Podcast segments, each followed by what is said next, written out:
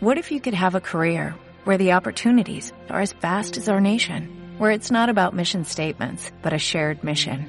At U.S. Customs and Border Protection, we go beyond to protect more than borders, from ship to shore, air to ground, cities to local communities. CBP agents and officers are keeping people safe. Join U.S. Customs and Border Protection and go beyond for something far greater than yourself. Learn more at cbp.gov/careers.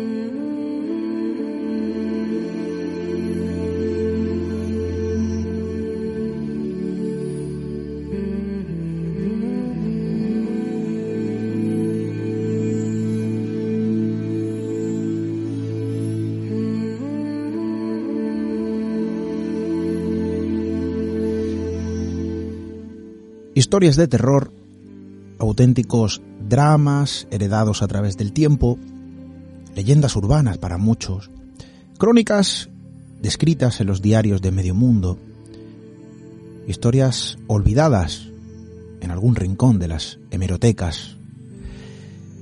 Eh, pero muchas de estas cuestiones, en ocasiones, eh, hacen que se olvide de forma quizá demasiado fácil el origen la génesis de una crónica mucho más profunda, la cara B de todo.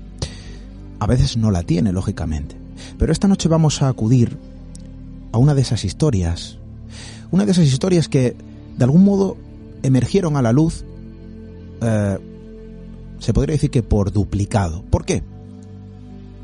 Porque del drama, del drama se trató lanzar de algún modo la duda, de algún modo las expectativas a través de la red de redes, a través de Internet, para generar una leyenda urbana moderna.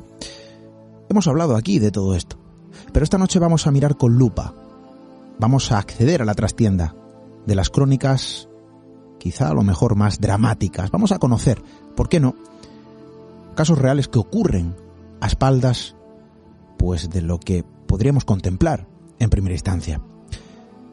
¿Qué tal amigos? ¿Cómo estáis? Muy buenas noches.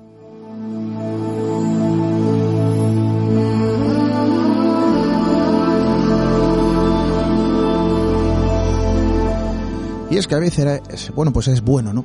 Pasar de página para mirar precisamente lo que hay detrás. Queremos atender a la portada, queremos atender a la contraportada, queremos extraer los datos, la información oculta que circunda un auténtico drama que esta noche vamos a conocer. Quizá lo vamos a enlazar también con otras circunstancias, con otras historias, eh, que de algún modo no vienen a decir otra cosa distinta y diferente a algo que ya conocemos, ¿no?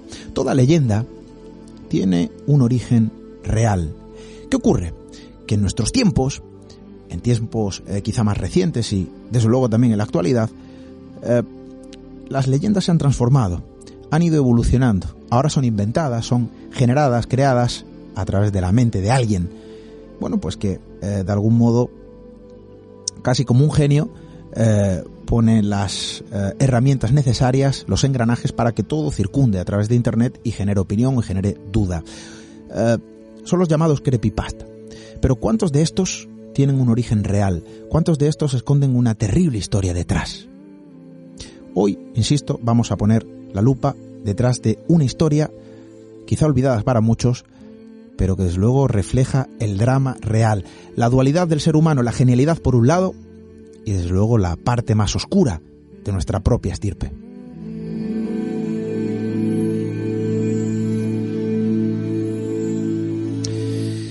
Y también queremos acceder a la trastienda y al escaparate, ¿por qué no? Poner la lupa en todos vuestros mensajes. Ya lo saben, nuestro correo electrónico radio arroba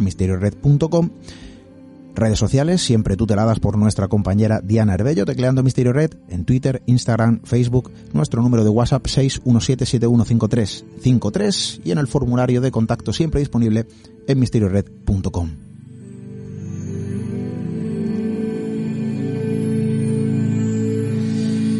Vamos a acercarnos, uh, si os parece, a la línea que divide, que sirve de frontera entre la realidad y la más absoluta irrealidad.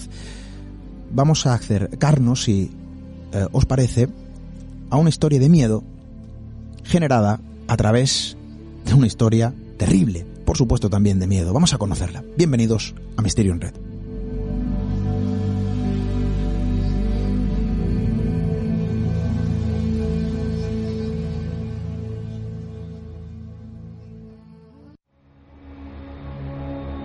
Atrévete a cruzar el umbral hacia lo desconocido. Aventúrate a descubrir que el misterio reside más cerca de lo que imaginas. Traspasamos la línea de lo imposible. Misterio en red. Con Esteban Palomo.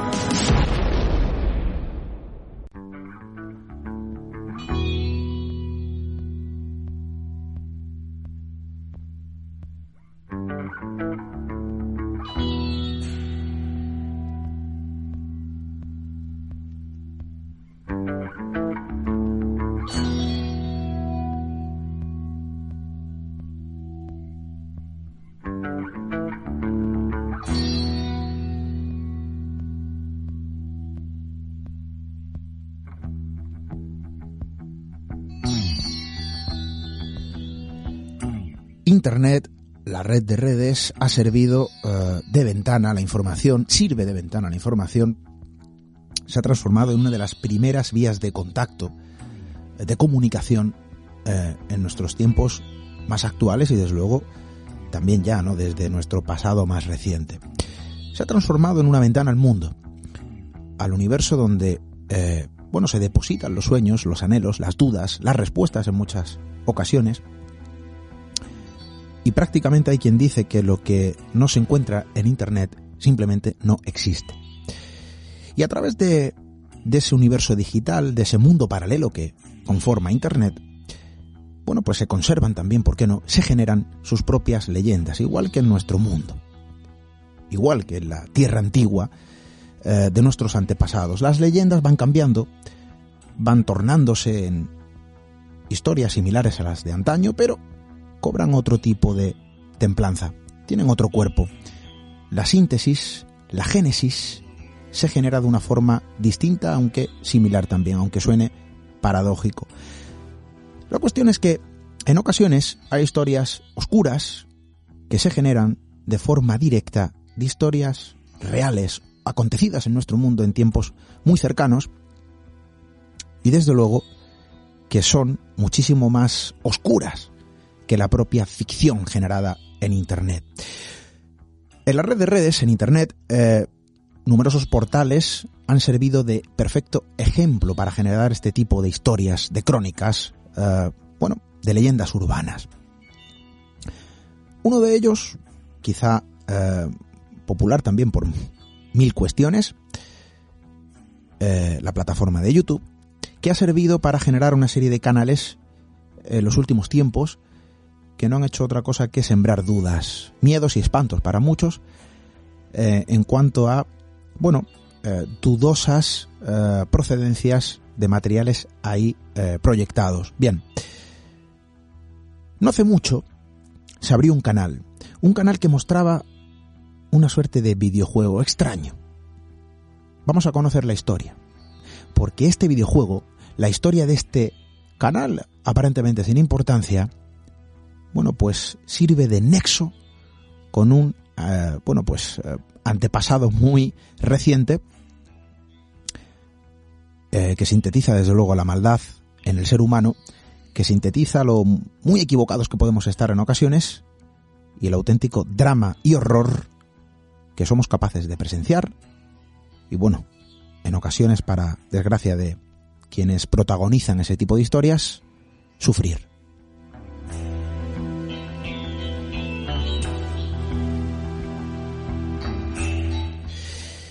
Y para ello, para ello nos acompañan dos amigos, dos compañeros de este equipo, ustedes ya lo conocen, dos escritores, eh, dos buenos amigos a nivel personal.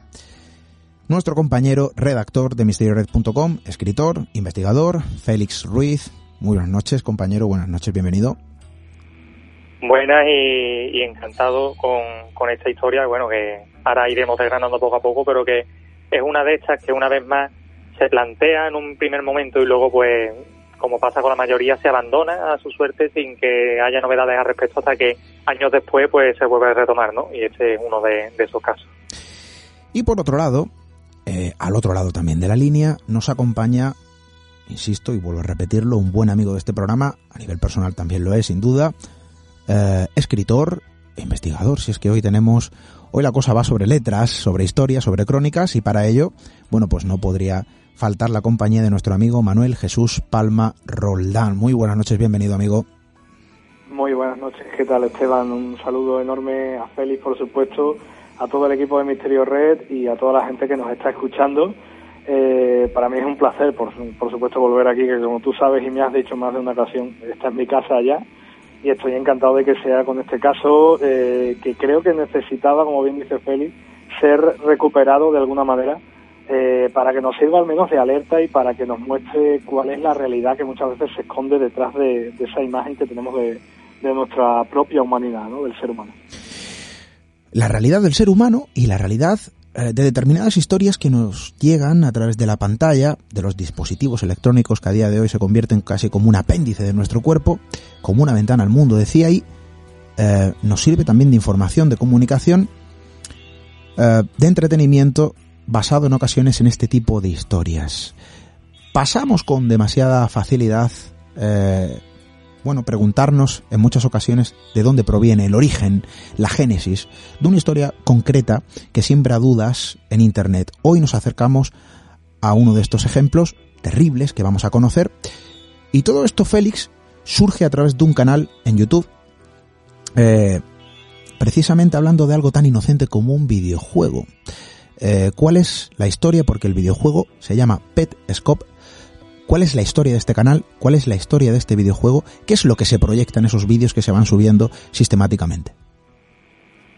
Pues para conocer cómo aparece Petscope nos tenemos que retrotraer hasta 2017, hasta marzo, a un vídeo, ¿vale? Una especie de gameplay en el que una persona pues eh, nos enseña un juego supuestamente desarrollado para PlayStation allá por el 97 eh, y nos cuenta que bueno que lo ha encontrado y que nos quiere enseñar que es lo que porque al parecer es un juego eh, muy simple y casi inacabado no eh, esta persona eh, controla a un avatar que pequeño sin brazos en fin una, una forma un tanto extraña y lo que y, la premisa del juego es eh, rescatar a una serie de, mascotas no que evitan a, la batalla al personaje no eh, captura a varias y en un momento determinado pues dice que, eso es todo lo que se puede hacer en el juego no que el juego acaba ahí pero tiene una nota que encontró junto al juego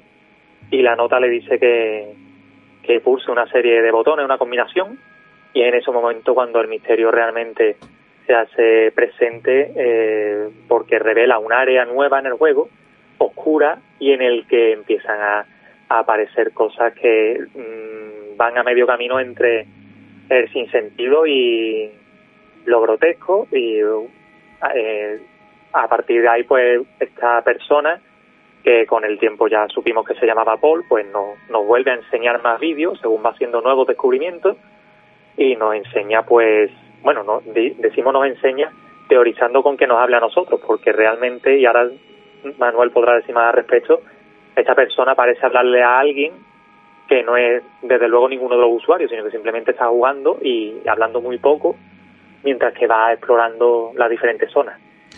Eh, un videojuego aparentemente simple, eh, complejo porque hay que entender 1997, plataforma PlayStation. Eh, claro, esto suena muy inocente. Eh, hablamos de una plataforma destinada al entretenimiento. Eh, todos en mayor o menor medida hemos eh, tenido o jugado en algún momento a, a, este sistema, pero lo que aquí se mostraba, lejos de, de ese escaparate inocente, casi infantil, que mostraba este videojuego Petescope, lo que vemos tras esto, en la trastienda, lo que se muestra a través de este canal, vamos a ver si sabemos también, ¿no? Eh, más de la identidad, porque Manuel, no sabíamos o no se sabe absolutamente nada, solo que el dueño o el propietario, supuesto propietario del canal, eh, se llamaba Paul, y como bien dice Félix, eh, no se sabe muy bien a quién hablaba, ¿no?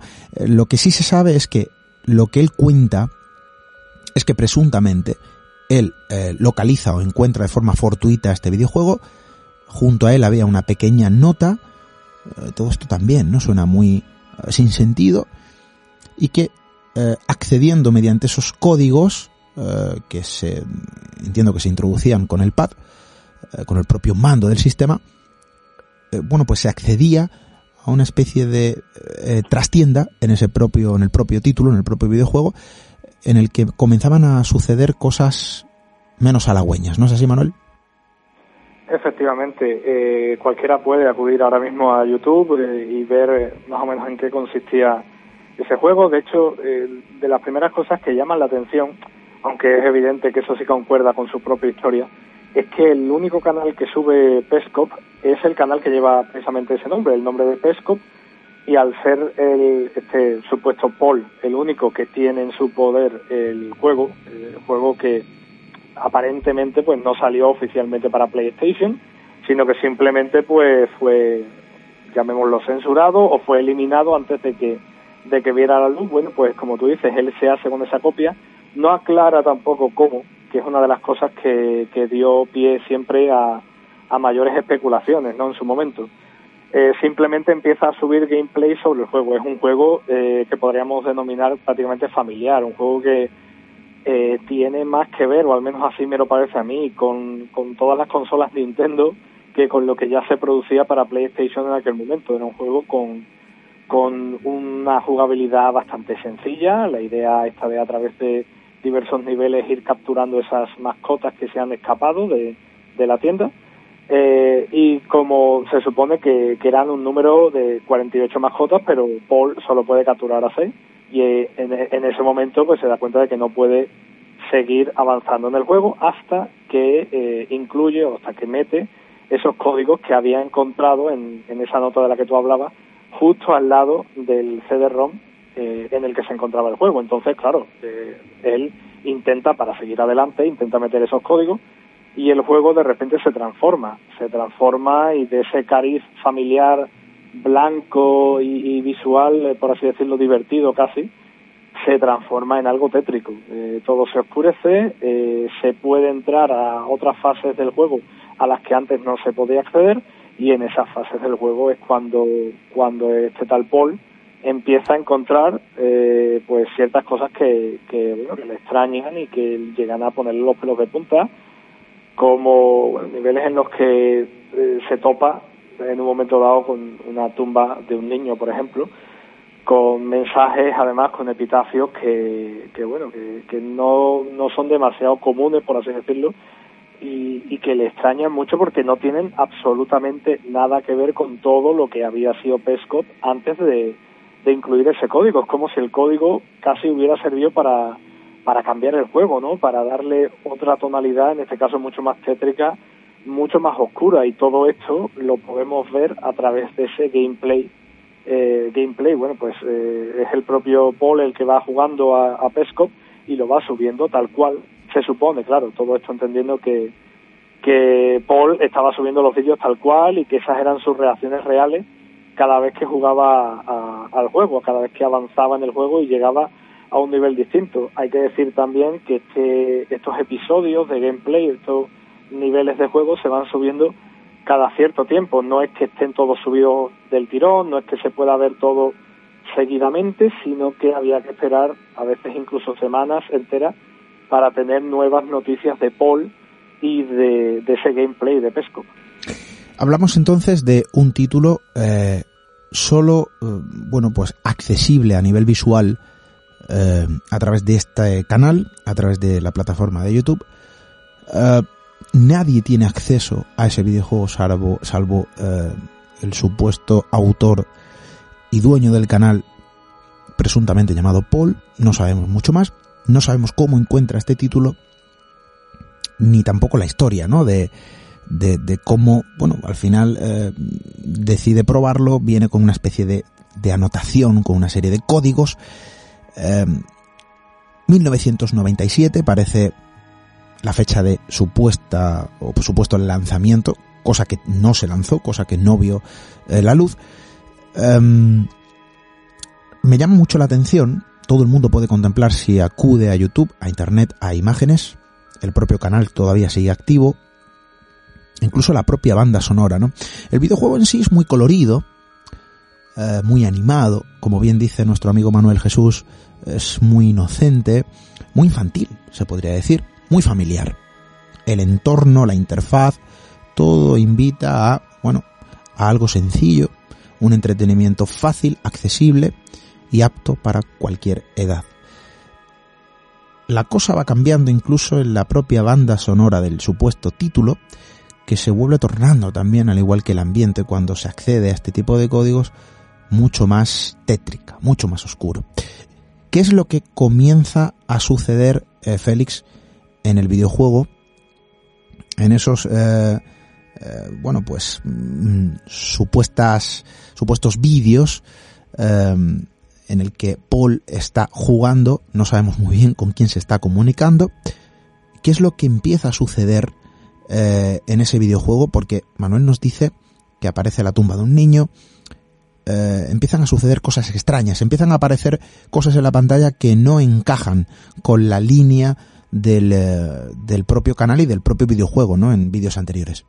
Pues eh, visto desde el punto de vista de, de algún jugador de videojuegos, pues lo primero que, que llama la atención es que presenta una narrativa, digamos, en dos planos, porque por una parte tenemos el propio juego y por otra parte tenemos a, a Paul, ¿vale? Que él va descubriendo el juego, al parecer, según casi al mismo tiempo que lo vamos haciendo nosotros, ¿no? Viendo cómo va cambiando e intentando hacer cosas dentro de esas áreas oscuras y amenazantes, ¿no? Que, que se han, que han aparecido de repente y a las que tiene que ir accediendo um, poco a poco eh, según va avanzando eh, y va encontrando nuevas salas y va investigando, pues encuentra eh, referencias un tanto perturbadoras a crímenes, ¿no? Eh, que presumiblemente se ha cometido contra una niña. Eh, también hay cosas como eh, regalos envenenados, ¿no? Testimonios acusadores, eh, muestras como de una supuesta venganza y se juega un poco con la con la idea ¿no? desde el maltrato infantil, también incluso con, con un asesinato de un tal Marvin que no sabemos nunca quién es, porque aquí aparecen una serie de personajes que quedan ahí un tanto eh, difusos, ¿no? Y, tenemos que buscar en hilos de Reddit y demás para intentar poner en pie un poquito el argumento. Pero sí que mm, hay una idea, aparte de eso, muy, muy interesante, y es que Paul tiene la sensación en determinados momentos de que hay algo dentro del juego que se intenta comunicar con él. Todo esto, por supuesto, teniendo en cuenta que estamos hablando de eh, una creepypasta que se está desarrollando, vamos, o que se ha desarrollado en un canal de YouTube muy poco a poco. Estamos hablando de que el canal tiene ahora mismo 25 vídeos, incluyendo el soundtrack, que está finalizado, supuestamente, y esto sucedió el año pasado, en 2019, con lo que hemos estado dos años, pues, poquito a poco conociendo noticias de de, este canal, ¿no? Y esta semana, en medio de una maratón, he intentado ver rápidamente las investigaciones que se han hecho al respecto. Y lo que se habla es de un plano, o de, como si a través del juego se hubiera cedido a un plano distinto de la realidad, ¿vale? Todo entrecomillado, en el que nos quieren mostrar eh, la cara más cruda de un asesinato o de un caso de maltrato infantil que acabó muy mal, ¿no? Y a ese respecto, hay un nombre clave eh, que aparece varias veces durante la partida, que es el plano Newmaker o Newmaker, Newmaker Plane. A partir de ahí, pues ya podríamos enlazar con el caso del que hablaremos a continuación, eh, que inspiró, o al menos eso se piensa y hay indicios para ello, parte de este gameplay, supuesto gameplay que se ha ido desarrollando en estos dos años, ¿no? Y este plano eh, se asemeja, y Manuel a lo mejor ve también la referencia, un poco a, ese Silent Hill, ¿no? De, esos míticos juegos de PlayStation en los que eh, es una especie de purgatorio o un plano diferente en el que no sabemos bien si una un alma atormentada o, o alguien que ha cometido un crimen pues se enfrenta a sus pecados, ¿no? Y no tiene otra forma que hacerlo que encarar mm, su miedo de forma alegórica.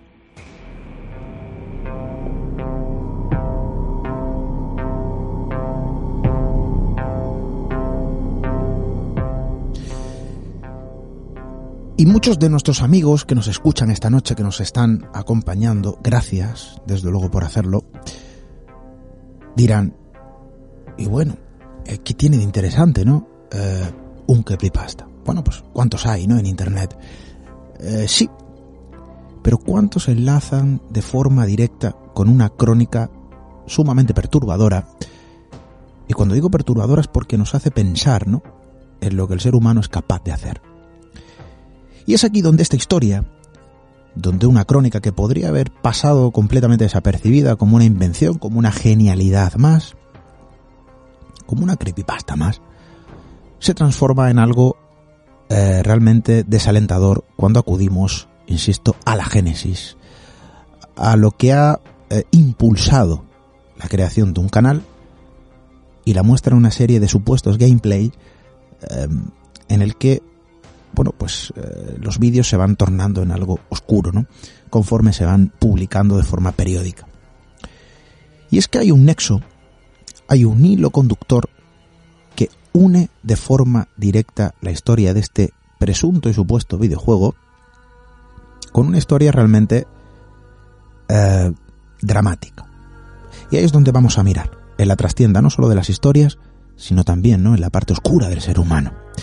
Porque detrás de este aparente inocente videojuego Petscop, encontramos un nombre, Candance Newmaker, y una historia. Una historia, bueno, pues yo creo que, que muestra ¿no? el, verdadero drama.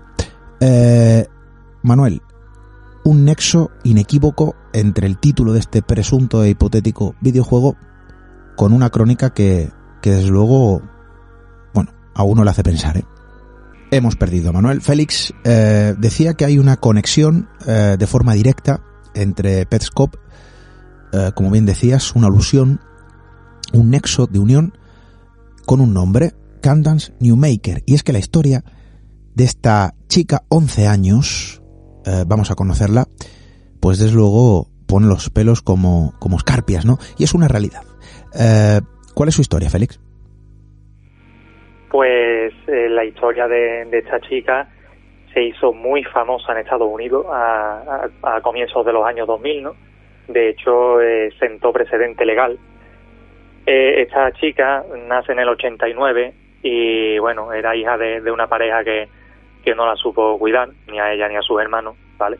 Por lo cual, pues, fue dada en adopción y con cinco años y fue adoptada por, por una pediatra soltera, Jan Newmaker, que trabajaba en Carolina del Norte.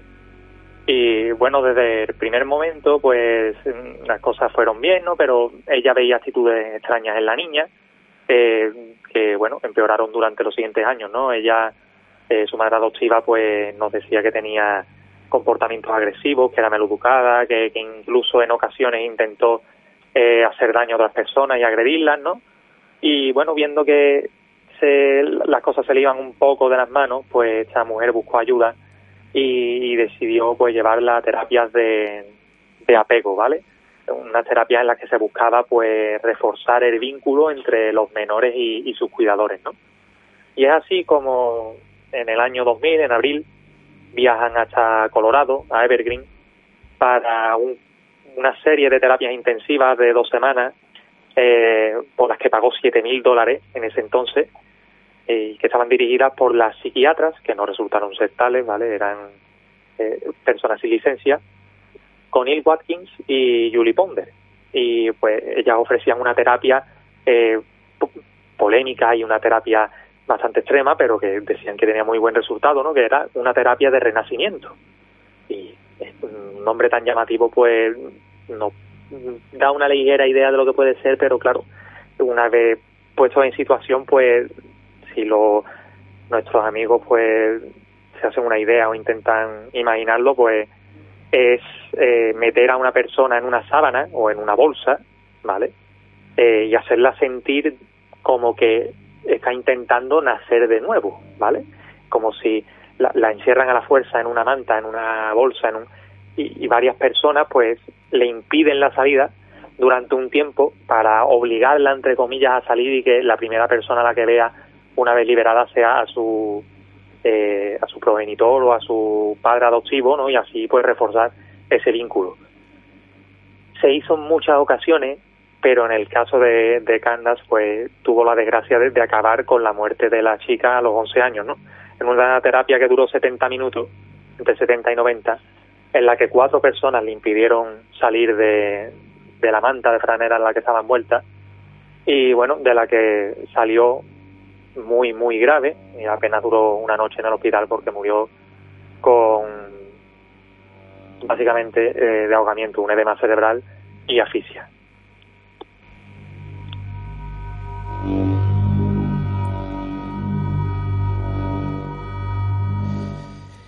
Ahora vamos a centrarnos en el caso, en la historia de Candance Newmaker. Hemos recuperado a nuestro compañero Manuel Jesús, que lo habíamos perdido. Eh, claro, eh, hay quien dirá, ¿dónde está el vínculo del videojuego de 1997 eh, con la historia de Candance y cómo la gente, a través de los comentarios en internet, en diferentes plataformas, que daban de algún modo patíbulo y pábulo, mejor dicho, a, a, Petscope y toda la historia generada a, raíz de lo poco que se sabía eh, eh, de su propio canal. ¿Y dónde está ese vínculo y cómo se descubrió, no? Que esto, bueno, pues aparentemente ya no era una historia inventada, sino que realmente estábamos ante un, auténtico creepypasta, ¿no? Basado en esta historia. El problema precisamente venía en las fechas, Manuel, eh, corrígeme si me equivoco, hablamos de un título, presunto título, producido en 1997. La historia de Kansas Newmaker, desde luego, fue a posterior, y eso fue lo que abrió la ventana, ¿no? A, decir, oye, esto no eh, viene a ser algo así como una secuela de esa historia y algo oscuro que se ha generado, ¿no? A raíz de, de la misma, sino que todo esto tiene un origen, bueno, pues imaginativo, en la mente de alguien que se ha basado de forma indudable y por qué, y eso es lo interesante, eh, en esta historia. Claro, ¿cuál es ese vínculo, eh, Manuel? Sí, pues como tú dices, pues al final eh, la historia de, de Candance era relativamente conocida en Estados Unidos, llamó mucho la atención, por motivos obvios, creo yo, en ese momento, en, en el año 2000, en este caso, cuando sucedió. De hecho, se, se llevaron a cabo leyes especiales para evitar que se siguieran a través de estas, eh, de estas terapias de eh, renacimiento, ¿no? Con, esos peligros que conllevaban, como ha explicado Félix antes. Entonces el caso era relativamente conocido, pero sí que es cierto que en estos últimos años, estas dos últimas décadas, con todo lo que ha traído Internet, la información casi que ha ido sepultando eh, a noticias anteriores y el caso se había perdido un poco en la, en la memoria. Pero, ¿qué ocurre? Que cuando eh, los eh, gameplays de este, de este canal, de Pescop, eh, a través de Paul, se empieza a repetir muchas veces ese, esa palabra, porque al final es un apellido, pero no deja de ser New Maker, se podría traducir también como nuevo creador, es una palabra que podría existirse, una expresión que podría darse en el lenguaje inglés.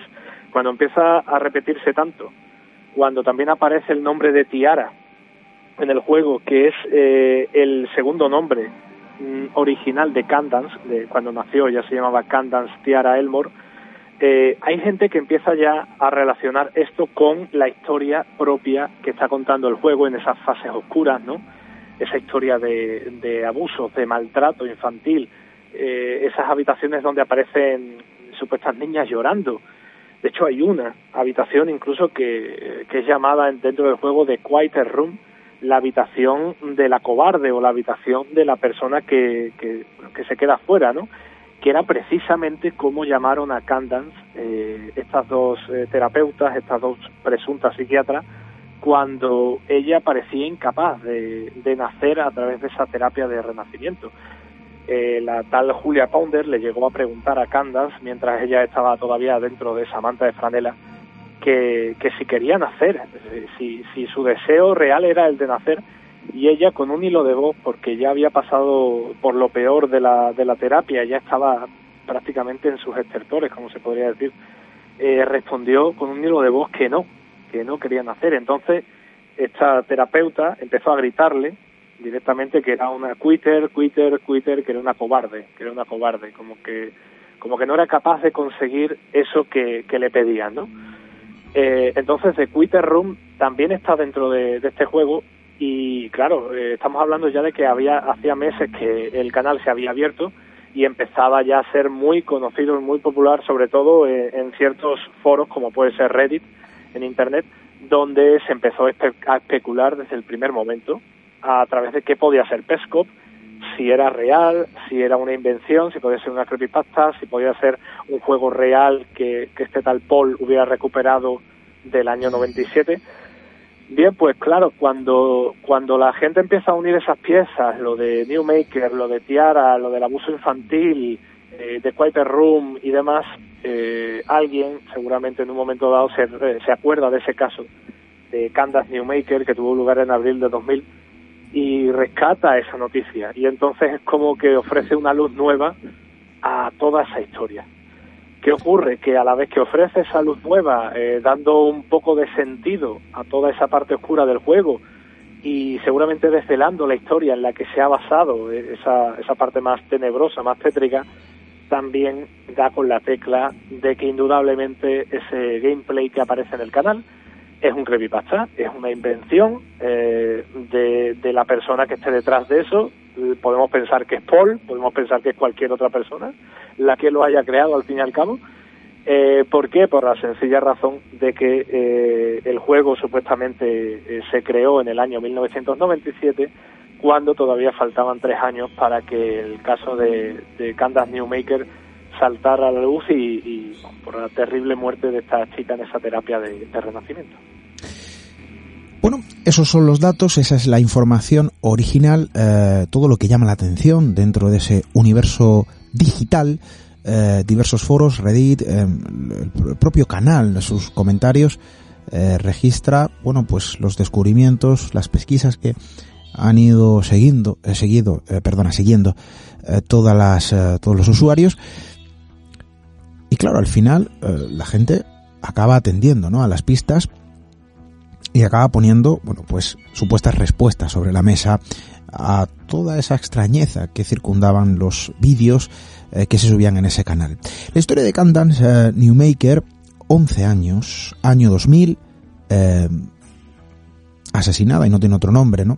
En esa pseudoterapia de renacimiento a manos de dos supuestas psiquiatras que, como bien ha manifestado nuestro compañero Félix, no resultaron serlo. Eh, terapia de renacimiento. Yo no sé hasta qué punto eso es popular o fue popular en esos tiempos. Eh, si hubo una modificación de ley es porque, bueno, era algo que en mayor o, menor medida se iba realizando, ¿no, Félix? Sí, al fin y al cabo estamos hablando de, terapia muy polémica, incluso la propia madre adoptiva de, de Candance pues dijo que era muy provocativa la terapia, ¿no? y, ella pues en aquel fatídico día pues fue, digamos, expulsada de la habitación porque eh, no podían lograr el objetivo estando ella presente en ese momento, ¿no? Y ah, también hubo mucha polémica, aparte de por la terapia, de por la supuesta enfermedad que tenía la niña, que es el RAT o trastorno reactivo del apego, que se suele dar en supuestamente y en Estados Unidos la verdad que hubo época en la que parecía una verdadera epidemia en niños que son eh, adoptados, ¿no? Y que tuvieron experiencias traumáticas siendo muy, muy pequeños y que digamos que intentan eh, después mm, liberar con sus padres adoptivos, ¿no? Pues con estos comportamientos eh, autodestructivos, ¿no? Y, y, el caso de Candance, pues fue el primero y el único hasta ese momento en el que eh, una persona murió durante la terapia de, de renacimiento, ¿no? Y por eso en Colorado que fue donde ella murió, eh, se promulgó una ley para evitar todo este tipo de prácticas. El problema viene cuando, aparte de eso, pues hay muchos expertos que dicen que esta enfermedad se sobrediagnostica, o sea que, se lleva a, niveles de, de, diagnóstico mucho mayores de lo que de, lo que sería la incidencia real de la enfermedad, ¿no? Pasa algo parecido a, a por ejemplo, otros trastornos mentales que, por ejemplo, eh, el autismo, ¿no? O el, eh, la hiperactividad, ¿no? Enfermedades que eh, a la mínima que un niño se sale un poco de, de X más N, pues rápidamente se le medica, ¿no? O se le comienza a tratar de, algo que, bueno, que bien es cierto que, está recogido tanto por la Organización Mundial de la Salud como por la Escuela de, Psiquiatría de Estados Unidos, pero que es un síndrome bastante, bastante polémico que divide mucho a, a los propios científicos y que en ese entonces, pues, tuvo un boom sin precedente a causa precisamente de este caso. No estamos hablando de que ha pasado mucho tiempo, bueno, sí, son 20 años, eh, pero el año 2000 no, no es precisamente un tiempo de desconocimiento. Eh, se podría decir que es, bueno, algo contemporáneo.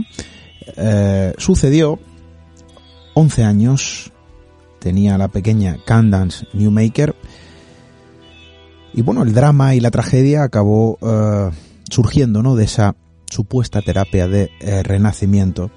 Um, fue un caso, como bien ha dicho Manuel Jesús um, anteriormente, polémico, conocido en Estados Unidos.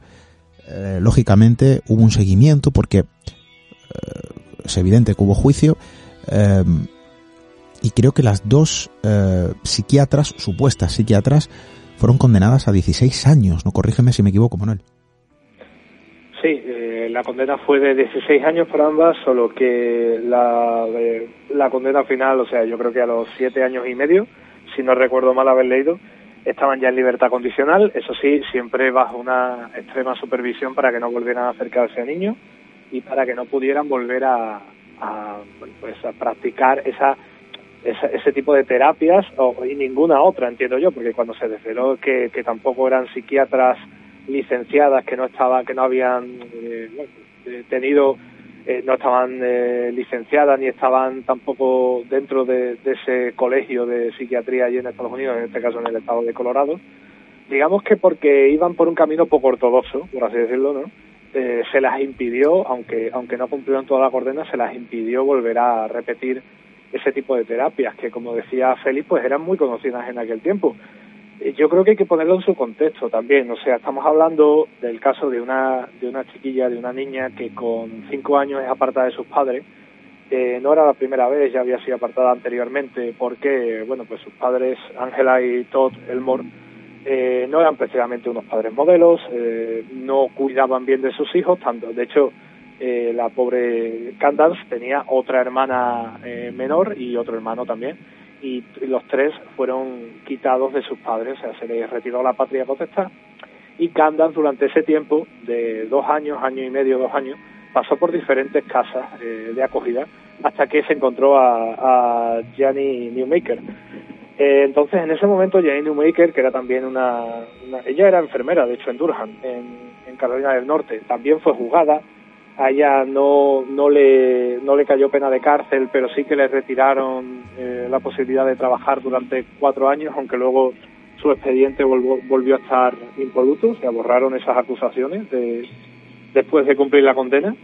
Eh, pues esta, esta mujer era una mujer soltera y entiendo yo que tenía puestas muchas esperanzas en, en tener a Candan como su hija adoptarla, aun sabiendo también que seguramente venía de un, de un ambiente problemático, por así decirlo, y lo intentó, lo intentó solo que a los pocos meses ya de adoptarla ya empezó con, las terapias, la llevaba a psiquiatras, la llevaba a psicólogos y llegaron a medicarla, que era también otra de las cosas que estamos hablando aquí, ¿no? De lo pronto que cuando un niño se sale un poco de lo que se supone que es lo normal, pues ya se le empieza a medicar con lo peligroso que creo yo que es eso además en una edad en la que en la que el propio organismo, el propio cerebro se está formando. Eh, este tipo de medicamentos, pues que lo que consiguen es un poco, a ver, entiéndaseme bien, amuermar al niño para que no sea tan inquieto, para que sea más tranquilo pues ese tipo de, medicamentos también se le dieron a Candance, pero ella no respondió bien a ello. Entonces fue cuando, dos años después, cuando ya tenía eh, cierta edad, esta mujer eh, ya se puso en contacto, entiendo yo que desesperada, con esos 11 años ya, con, con, el, eh, con, con el Watkins, porque había escuchado hablar de ella, de esa terapia de apego que tenía especializada en los niños adoptados que parecían no poder generar ese vínculo de afecto con los padres. Y yo creo que, que la terapia de, de, de Watkins fue como el clavo ardiendo para Jenny eh, Newmaker, la última oportunidad que ella tenía con su hija. Por eso entiendo yo que, aun estando presente en una terapia de shock tan agresiva, ella consentía, porque pensaba que era su última oportunidad para crear ese lazo afectivo con su hija adoptiva.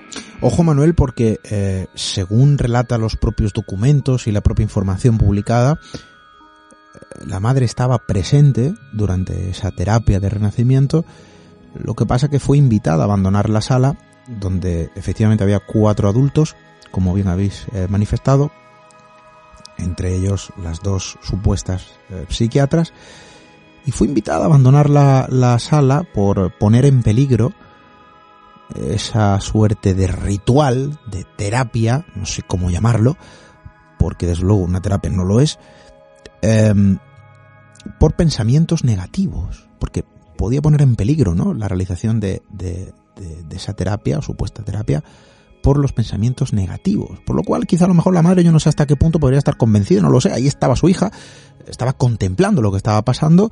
De algún modo, no sé hasta qué punto esa mujer tenía fe, ¿no? En, esas dos supuestas eh, psiquiatras.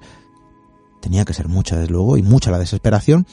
No justifica la decisión de acudir a ese lugar y de someter a la pequeña a ese tipo de, bueno, pues de situaciones que al final acabaron como acabaron. Y ella lo contempló todo a través de un monitor fuera de la sala, a la que accedió a posterior cuando veía que la manta dejaba de moverse. Sí, y además durante, o sea, estuvieron varios minutos sin que la manta se moviera, con, con la pobre canta al centro ya sin respirar, entiendo yo. Eh, porque habrían entendido que la niña pues no hacía por salir. evidentemente eh, no sé si desde el primer momento la propia niña quiso eh, seguirle el juego, por así decirlo, de esta de estas dos psiquiatras para salir de allí, de la porque entiendo que si hubiera hecho un esfuerzo eh, grande, eh, las, las propias psiquiatras la habrían dejado salir, porque al final de eso se trataba, ¿no? De simular cómo la niña salía del útero de su madre y, y volvía a nacer y eso iba a crear ese vínculo de afecto, que bueno, que también eso es algo tremendamente discutible, evidentemente, pero claro, claro, pero al final pues era en lo que se basaba esa terapia. En el momento en el que Candance empieza a gritar que no puede respirar, que no puede respirar, que, que se ha vomitado encima además, eh, yo entiendo que algo se le remueve por dentro a su madre adoptiva y a lo mejor insinúa que es hora de dejarlo, que saquen a la niña y bueno, y las psiquiatras lo que le dicen es que es mejor que salga de la habitación en ese momento porque Candance puede recibir esa negatividad, que en lugar de estar eh, alegre porque su hija va a nacer, lo que está es proyectando ese miedo, no esa negatividad sobre ella. Y a lo mejor eso imposibilita, de hecho, el propio eh, nacimiento o renacimiento de Candance. Entonces, pues Gianni abandona la sala y se queda mirando a través de esos monitores. Eh, tiene lugar todas estas preguntas y respuestas, oye, ¿quieres nacer? ¿Quieres nacer? ¿No quieres nacer? No sé qué por parte de, de las psicólogas que al final eh, expulsan, bueno, expulsan, sacan más bien a las otras dos personas, los llamados padres terapéuticos, y se quedan ellas dos solas. Eh, y es en ese momento cuando deciden, ya pasados más de 70 minutos de empezar la terapia y viendo que la niña no se movía, que no había signo de respiración dentro, cuando hablen esa manta y se dan cuenta de que Candance ya empieza a tener incluso las yemas de los dedos de color azulado, lo que ya da buena cuenta de que, de que la niña eh, había sufrido asfixia. Es en ese momento cuando la madre lo ve, eh, cuando llama rápidamente al 911, vienen los paramédicos lo más rápido que pueden, se la llevan, la consiguen reanimar y se la llevan todavía viva al hospital, pero a las pocas horas muere de un edema cerebral provocado precisamente por, por esa asfixia, por esa asfixia de, de la propia terapia de renacimiento que, como decíamos, en su momento parecía algo bastante habitual en Estados Unidos y que solo a partir de este caso como que se empezó a mirar con otros ojos.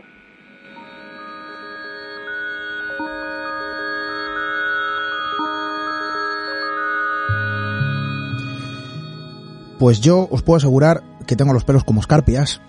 Eh, claro, yo uno atiende a este tipo de historias, atiende a la descripción de esta crónica muy real, lamentablemente.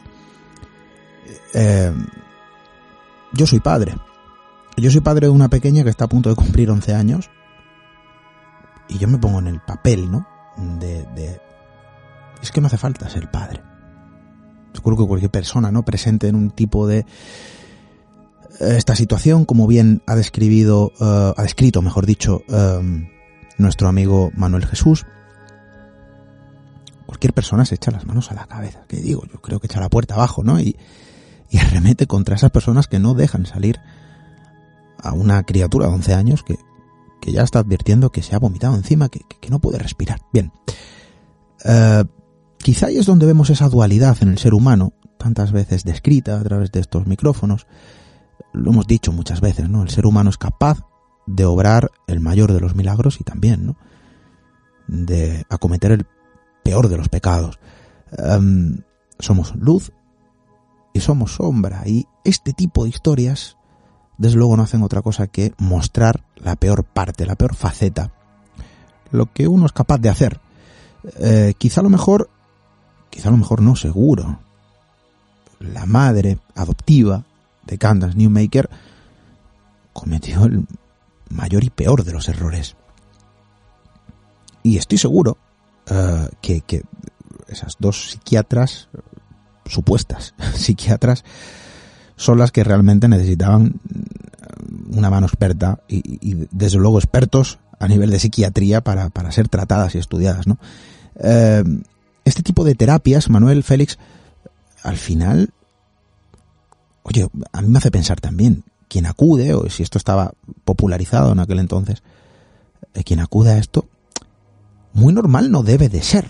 Es decir, el halo que envuelve esa terapia de, renacimiento es, no sé, muy mística, ¿no? Eh, se aleja de cualquier concepto empírico, de conocimiento científico a nivel de psique, a nivel de psiquiatría, a nivel de psicología, oye, dudo mucho que esto lo enseñen en la universidad, y sin ser experto. Por lo cual, en el año 2000 no estamos hablando de que era una etapa de desconocimiento y, y donde la cultura brillaba precisamente por su ausencia, todo lo contrario, ¿no?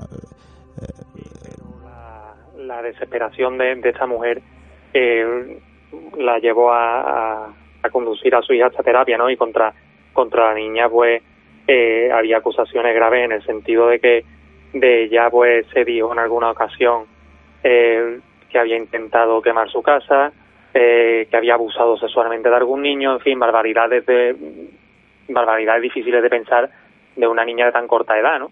Y bueno, se le echó la culpa a ese síndrome que, comenté antes, ¿no? El trastorno de relativo de apego, por el que ya antes del caso de Candance, pues había antecedentes de muerte de menores, ¿no? eh, causadas por sus padres adoptivos, desesperados por no poder eh, revertir el comportamiento de esos niños, los niños que al final acababan eh, muertos por palizas, ¿no? Y en el 97, por ejemplo, un caso muy polémico, el de eh, eh, David Aldrich, ¿no? Que fue asesinado por, por sus padres, ¿no? Y en 1995, otro que que se puede rastrear Lucas Ciambrone, ¿no? que murió con, con 200 hematomas en el cuerpo Y, cuyos padres, pues bueno, eh, fueron condenados finalmente a cadena perpetua. Primero el padre y después la madre que intentó alegar locura y, echarle la culpa a este síndrome, ¿no? Y bueno, ya tantos años después, en el 2017, la persona que creó Petscop, pues sí, un poco con su imaginación y un poco con su combinando esta historia, pues montó todo este escenario y, ahora hablando de toda la terapia y demás, recuerdo un momento preciso del juego en el que el, avatar llega a una habitación en el que hay varios eh, hay una mesa, varios objetos y un cuadro del, del revés, ¿no? Un cuadro que no se puede leer porque sus letras están de revés. Se acerca a un espejo y en ese espejo eh, eh, conecta con otra parte en el que se ve una niña que imita perfectamente los movimientos del avatar. Este, este avatar accede, eh, después de varias habitaciones más, a, esa, a ese otro lado de la habitación y el cuadro que estaba eh, del revés en ese plano, en el otro, eh, decía literalmente, ¿tú recuerdas haber nacido? Y, y, esta, y esta niña murió precisamente intentando renacer.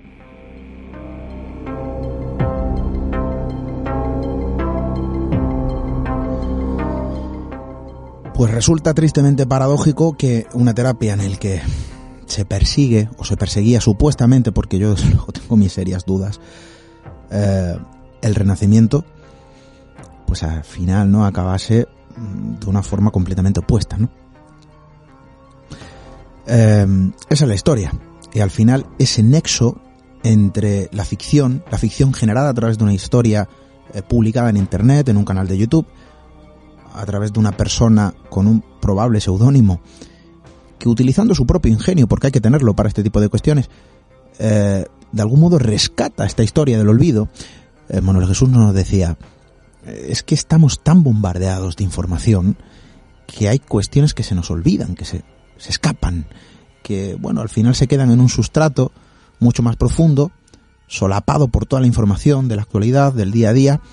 Estamos acostumbrados, ¿no? A, a vivir o a ver, a observar, a contemplar, a ser testigos del drama.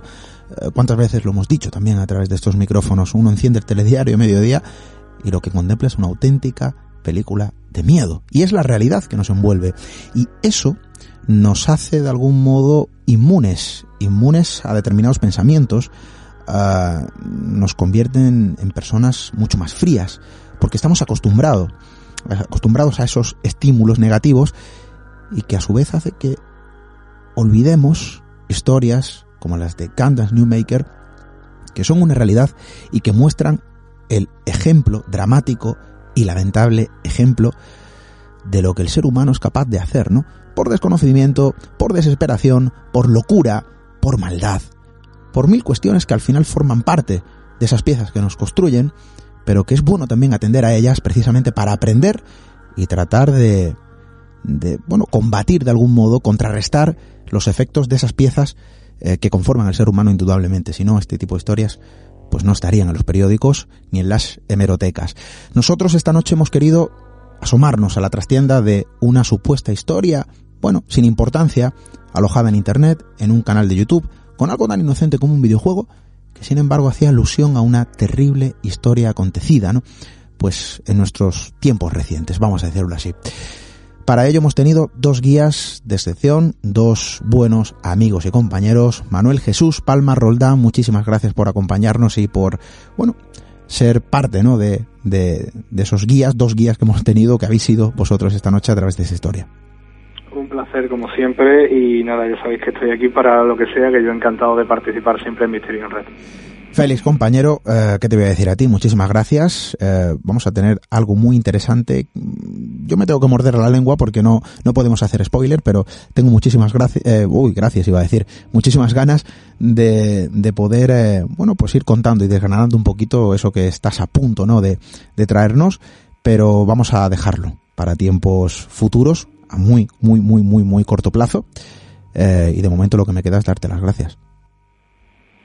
Siempre, gracias a ti y gracias también a Manuel Jesús por, por proponer esta historia, que la verdad que tenía mucho, mucho más eh, escondido de lo que pensaba en un primer momento y nada, en cuanto a, a las novedades, pues bueno, ya llegarán, espero que, que no tarden demasiado y, y como siempre, eh, este será el primer lugar en el que lo cuente.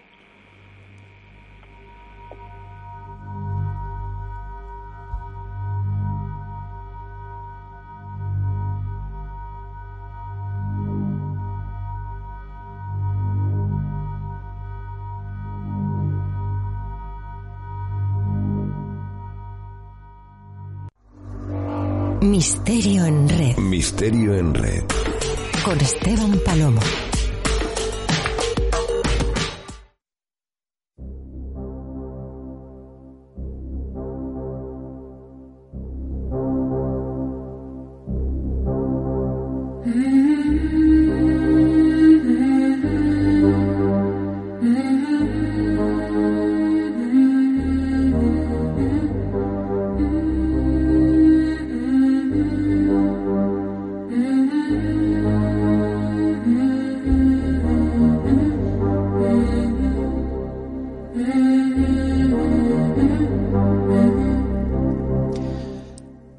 Tengo que confesar que yo no quería hablar de esto.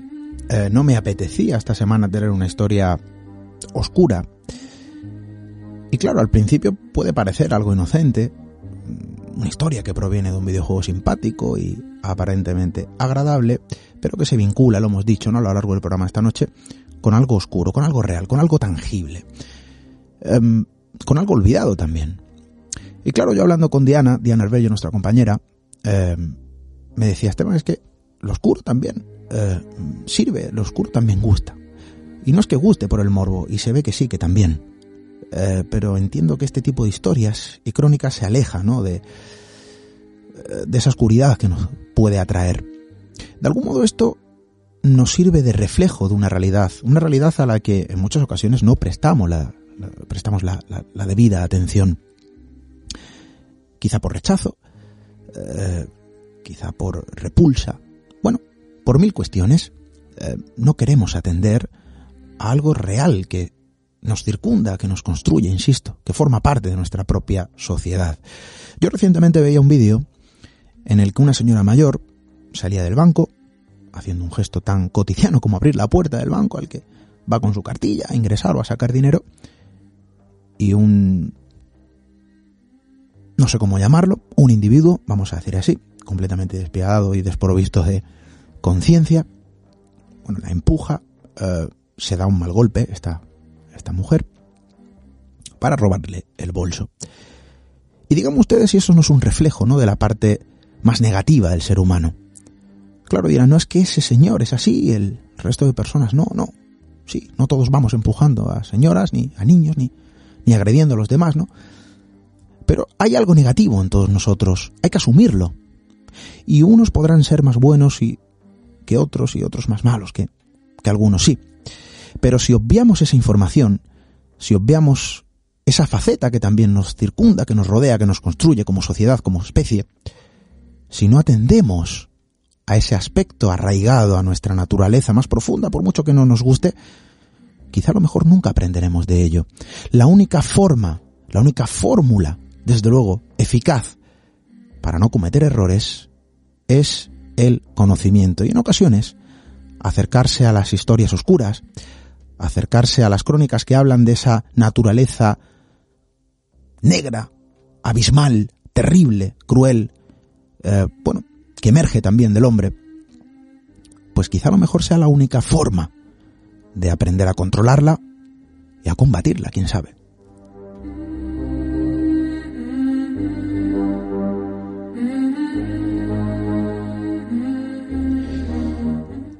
Y en eso sí, estoy yo a lo mejor con esa idea, ¿no? Es una suerte de terapia de choque. Oye, esto no me gusta, qué, fuerte esta historia, ¿no?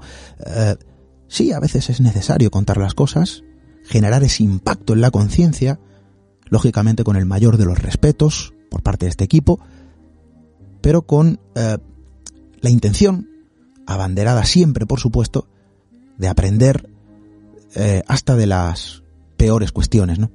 Eh, y por eso quizá a lo mejor acercamos este tipo de crónicas a través de esos micrófonos a todos vosotros y de algún modo para aprender entre todos, evolucionar como personas, evolucionar como especie, quién sabe, ojalá podamos participar ¿no? de esa obra y no de otras más negativas. Es nuestra misión.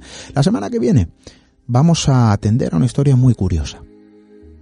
Espero que sea un poquito más de luz. Ojalá que sí. Gracias por acompañarnos incluso, ¿no? Eh, a través de las crónicas bueno, pues oscuras, pero que también nos enseñan cosas importantes, positivas, por supuesto. Hasta dentro de siete días, amigos.